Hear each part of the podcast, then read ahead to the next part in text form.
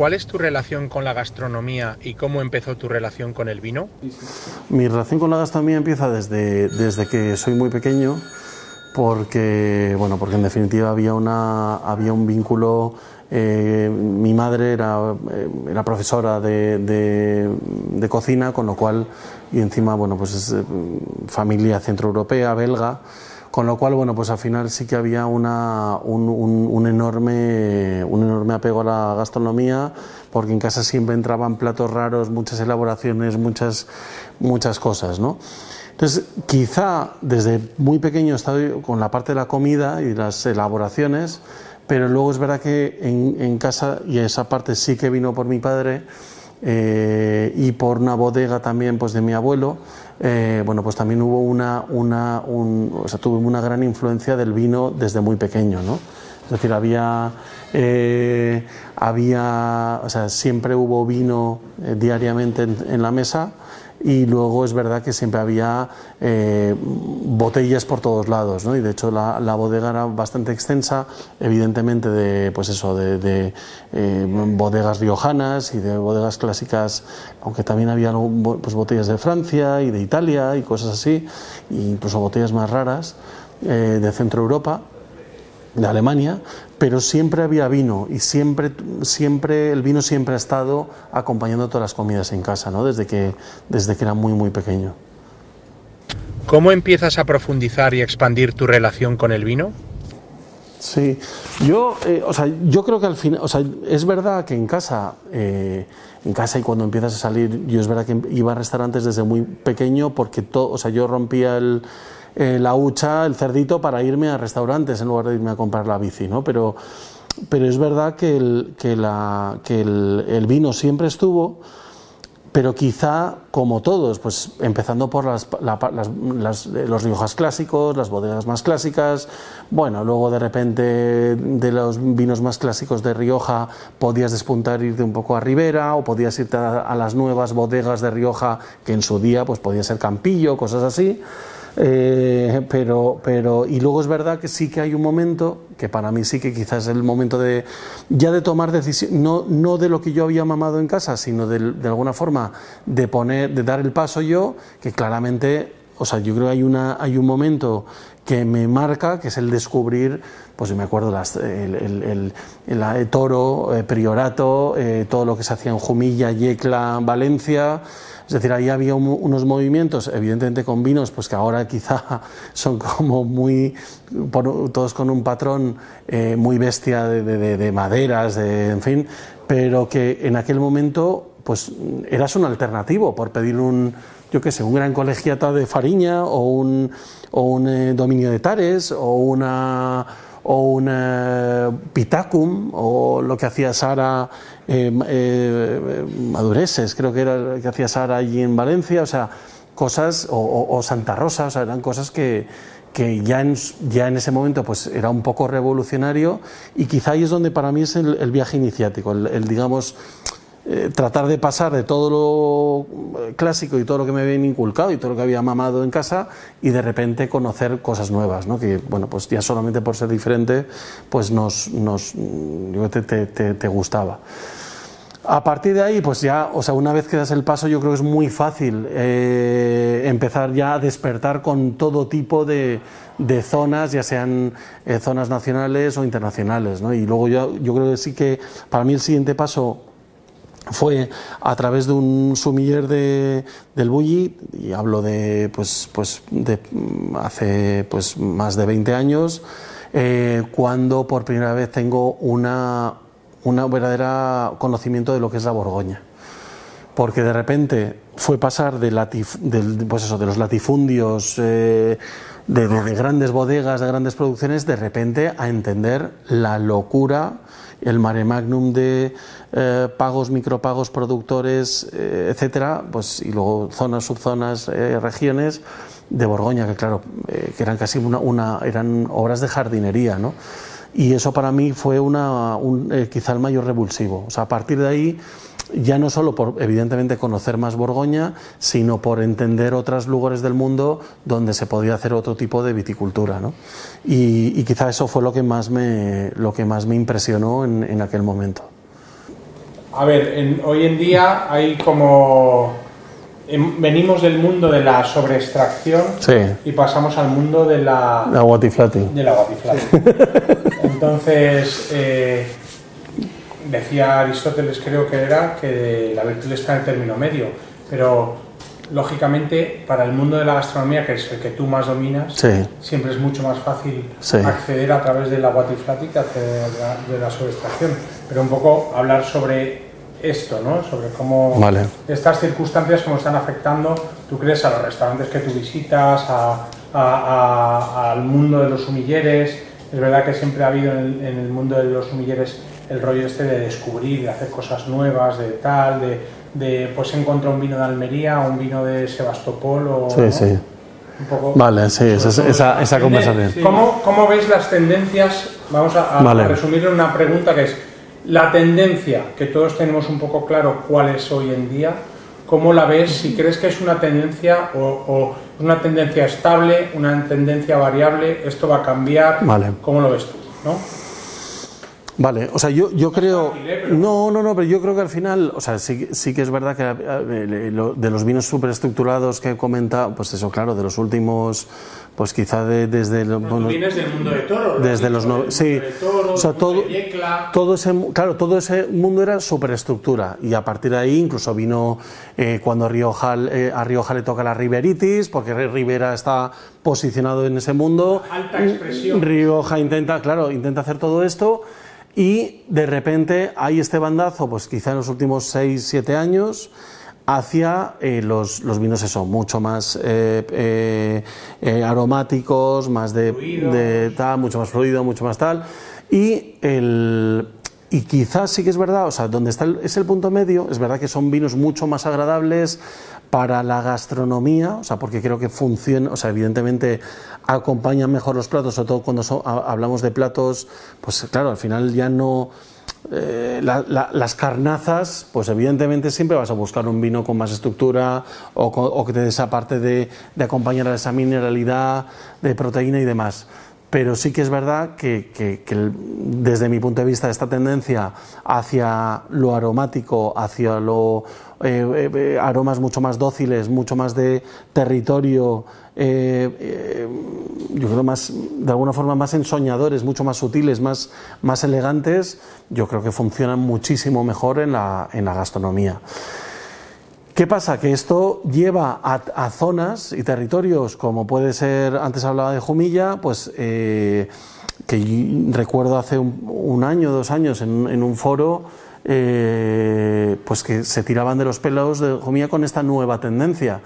Claro, pero de alguna forma, o sea, yo creo que no hay que perder tu, tu, identidad de, zona, de, del trabajo que se ha hecho durante años. Y creo que, por ejemplo, Casa Castillo, que es el que estoy viendo desde aquí, es un extraordinario ejemplo de eso, de cómo mantener los parámetros de territorio, paisaje, zona, varietales, incluso esa eh, carácter sin o sea, y, refinándolo hacia un mundo mucho más interesante, ¿no? De, de, una capas de aromas, de pues eso, de todo eso. Entonces yo creo y quizás ese es el término medio, eh, quizás ese es un poco el, camino, el término medio, pero sí que es verdad que, bueno, yo creo sí que no deben perder, igual que no creo que ahora Rivera eh, debiera perder e irse hacia un mundo, hacia otro mundo eh, de, vinos, digamos, más, por decirlo de alguna forma, más ligeros, cuando su naturaleza está en otro lado. Quizá donde tiene que estar es en el mundo medio. ¿Cómo puedo preservar mi carácter?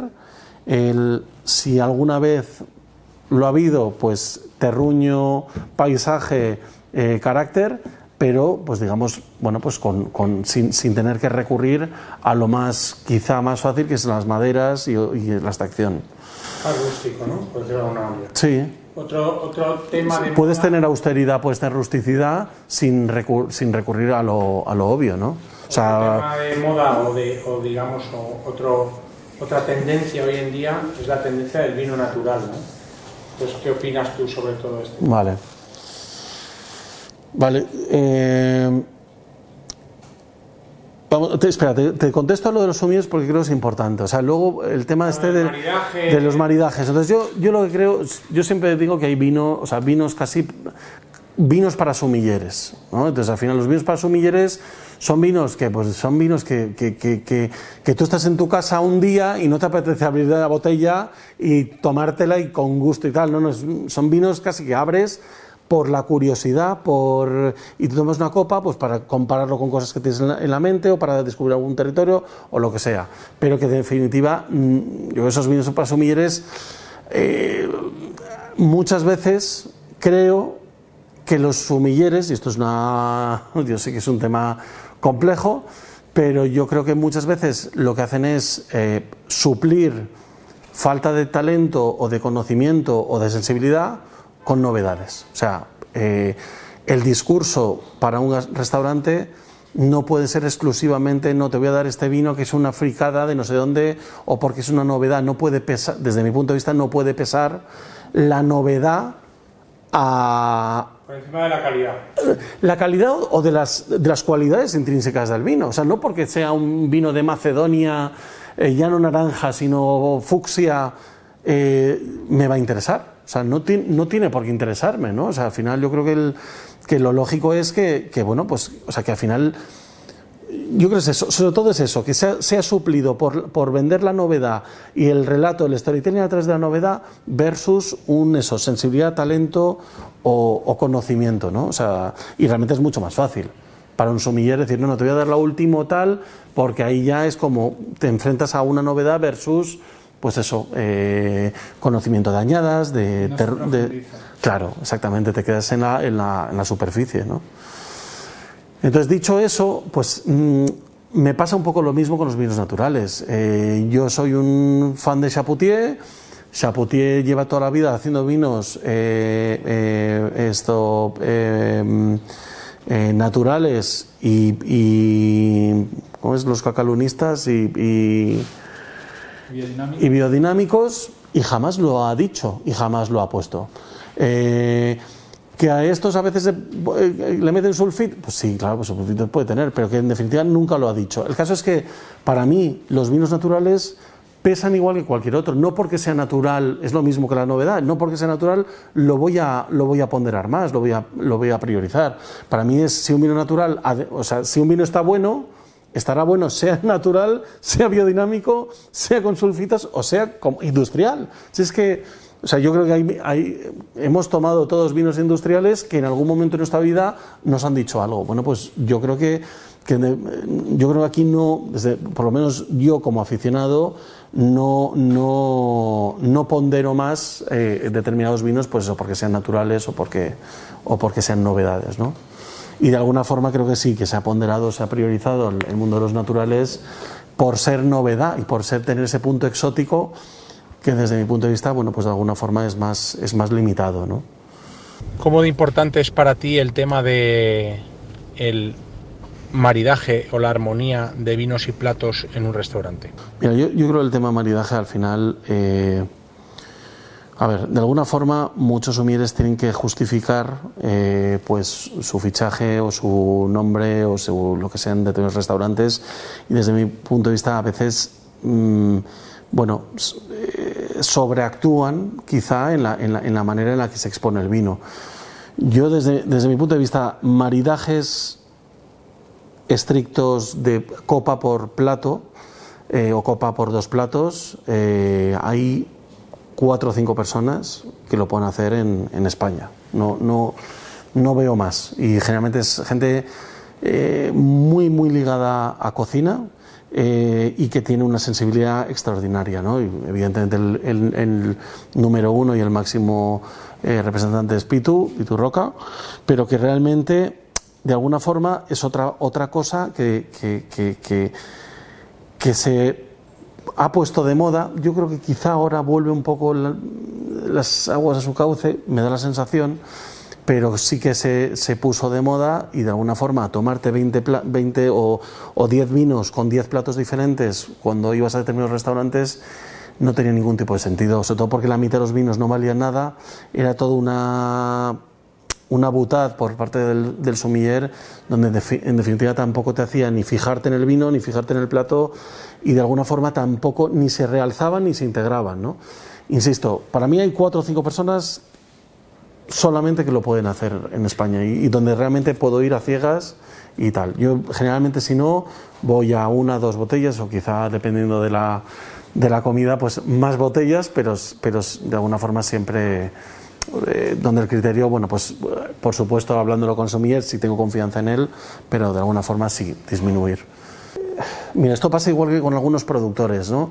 incluso de Borgoña, donde al final eh, hay productores que quieren estar por encima del terruño, incluso muy por encima. Ya hemos hablado muchas veces de cuánto pesa la bodega y cuánto pesa el terruño, pero de, alguna forma donde realmente quieren estar muy por encima del, del, terruño. Pues pasa un poco lo mismo, es decir, yo creo que un semillero al final tiene que estar, eh, o sea, tiene que hacer esa labor pedagógica de, evidentemente, siempre a todos nos gusta que nos descubra alguna cosa, o, pero casi me, me, gusta más y me interesa más que me descubran algo sobre vinos que conozco, cosas que no sé, o, bien de una, añadas, o bien de algo de la, del, del, del, productor, o de, insisto, ¿eh? no, me, no quiero irme a anécdotas de cómo era su no, primera novia, no eh, pero casi me interesa más eso y que tenga una congruencia, una consistencia dentro de una experiencia gastro, dentro, dentro de un menú, que no la novedad por la novedad. Y, la, y, el, y el, estar, el querer estar permanentemente por encima del cocinero, de la carta de vinos y del cliente muchas veces, ¿no? Porque muchas veces que dices, no, no, yo dos botellas y de repente, no, pero lo saco no sé qué con no sé qué plato y tal, ¿no? Entonces yo creo que al final lo lógico es congruencia y, eso, consistencia con, con, eso, con el cliente también, porque el cliente al final también necesita un poco de, respeto y sobre todo yo creo también tener mucha sensibilidad con quién admite qué cosas, ¿no? O sea, yo creo que al final hay gente que le interesa la novia del productor y hay gente que no le interesa nada de nada, o sea, no, no quiere que le pongas un buen vino y ya está. Yo creo que esa, esa sensibilidad también hay que captarla muy bien. ¿Es importante para ti visitar bodegas para profundizar en los vinos y, apreciarlos mejor? ¿O lo ves necesario? Totalmente. O sea, yo, creo que una de las cosas que, he ido aprendiendo con el tiempo ha sido que, que, de verdad entender el ecosistema de donde se produce un vino es, es, fundamental. O sea, es, te enriquece muchísimo te enriquece muchísimo en cuanto a eso, a entender el suelo, a entender... No, de nuevo, ¿eh? no, no, entro en literatura de si produce mm, eh, lo que sea, eh, pero sí que entender el paisaje. O sea, para mí sí que entender paisajes me resulta muy interesante para, y, me parece muy inspirador y me parece que luego cuando cuando, cuando bebes un vino, entender el paisaje eh, y es, ayuda muchísimo. Y, la experiencia con el vino es completamente diferente. Es mucho más, mucho, o sea, es mucho más grande. Mucho más grande. Igual que te emociona un plato, un cocinero, ¿qué vinos o regiones te emocionan? Hay mil, lo sé, pero No, me emocionan. Pero hay cosas que te tocan más la patata que otras y lo sabes. No, o sea, bueno, a mí me, emociona eh, Borgoña y me emociona, eh, bueno, eh, sí, bueno, Borgoña, todo lo que sabemos que nos gusta la Borgoña, pues todo eso. Y mm, tanto en blancos como en tintos, Ródano, Ródano quizá norte, luego, bueno, pues hace, hace algunas semanas una botella de Chateau que es que se me caían las lágrimas del 2003 que encima es una añada como cálida pero pero y luego bueno Barolo Barolo por supuesto y, quizá bueno yo para quizá Jerez y Jerez y champán pues casi como los vinos también emocionantes eh, quizá más me emociona más Jerez en general y, champán en, determinadas botellas, pero sí que bueno, son quizá las zonas que me emocionan de, de, emocionar. O sea, de hecho... Un vino, si tuvieras que elegir una botella de vino, que es imposible. Lo sé, ¿eh? porque has oído unas cuantas.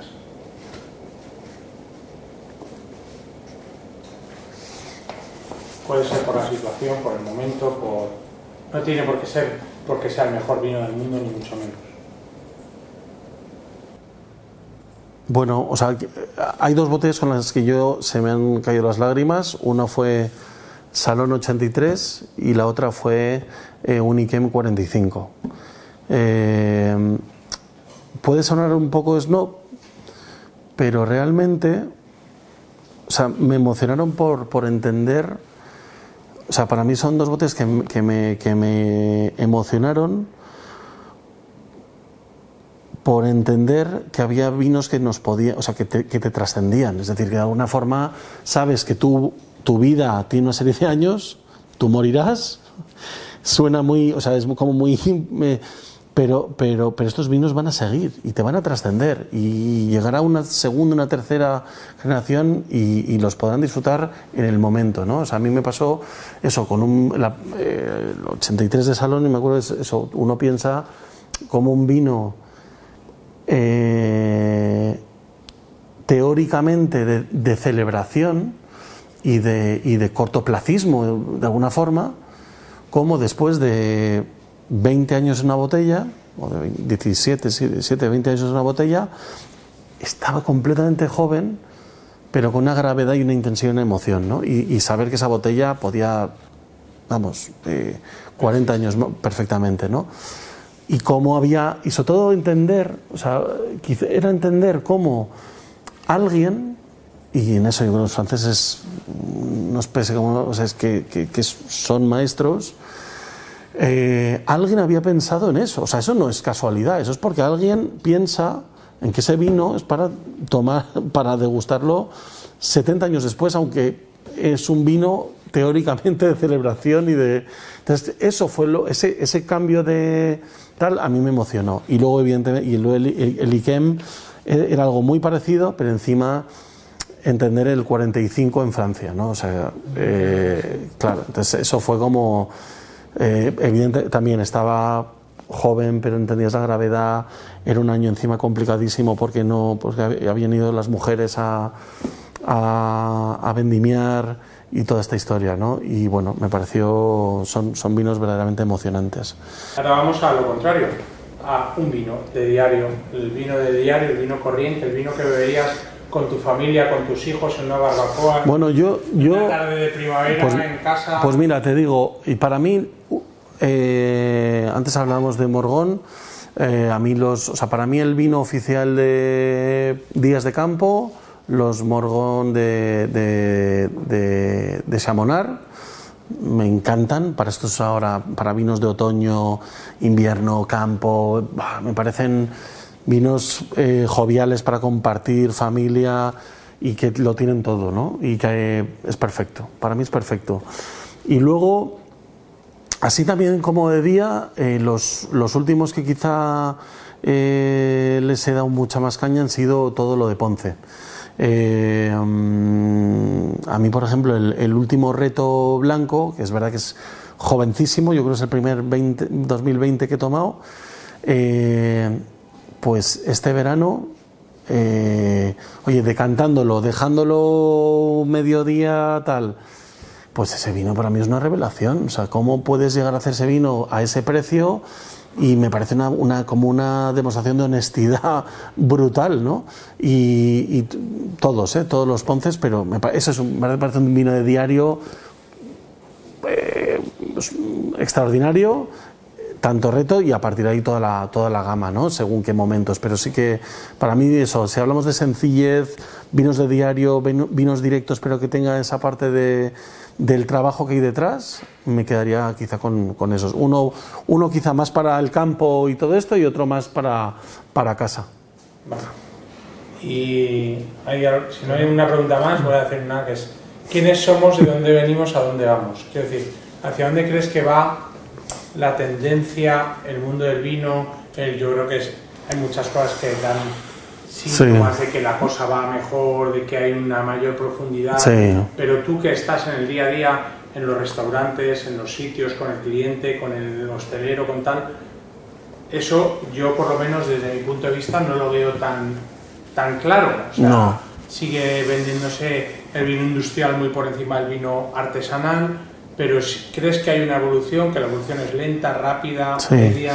Bueno, yo, yo, yo, creo que es verdad que el, o sea, muchas veces andamos un poco engañados porque, el, porque los aficionados parece que al final solamente, o sea que nos da la sensación de que todo el mundo toma los vinos que nos gustan y de pequeños productores y no sé cuánto y tal, pero es verdad que hay una realidad ahí fuera de, mucho, de mucho vino industrial y de, y de, bueno, de todas las eh, muchas cartas casi clonadas de unos restantes a otros. Es verdad que yo creo que ese paso, que eh, yo antes hablaba del paso que yo di hace unos cuantos años, yo creo que poco a poco sí que se está dando. Creo que el Creo que hay una. Creo que se están colando pequeños productores por todas las áreas más clásicas, eh, desde Ribera, Riojas, eh, vinos de Madrid, eh, bueno, todas las denominaciones y luego si nos vamos al extranjero igual, luego se están colando poco a poco cada vez más pequeños productores con una, un lenguaje, con una forma de trabajar, con un eh, eh, gusto por eh, pues eso, pues una defensa del terruño, de las varietales, de lo local, etcétera. Que muchos eso tendrán muchos grados de literatura y de storytelling, sí, pero en definitiva también eso va a hacer que la gente, a medida que vaya probando eso, vaya distinguiendo y se vaya quedando con determinadas cosas. ¿no?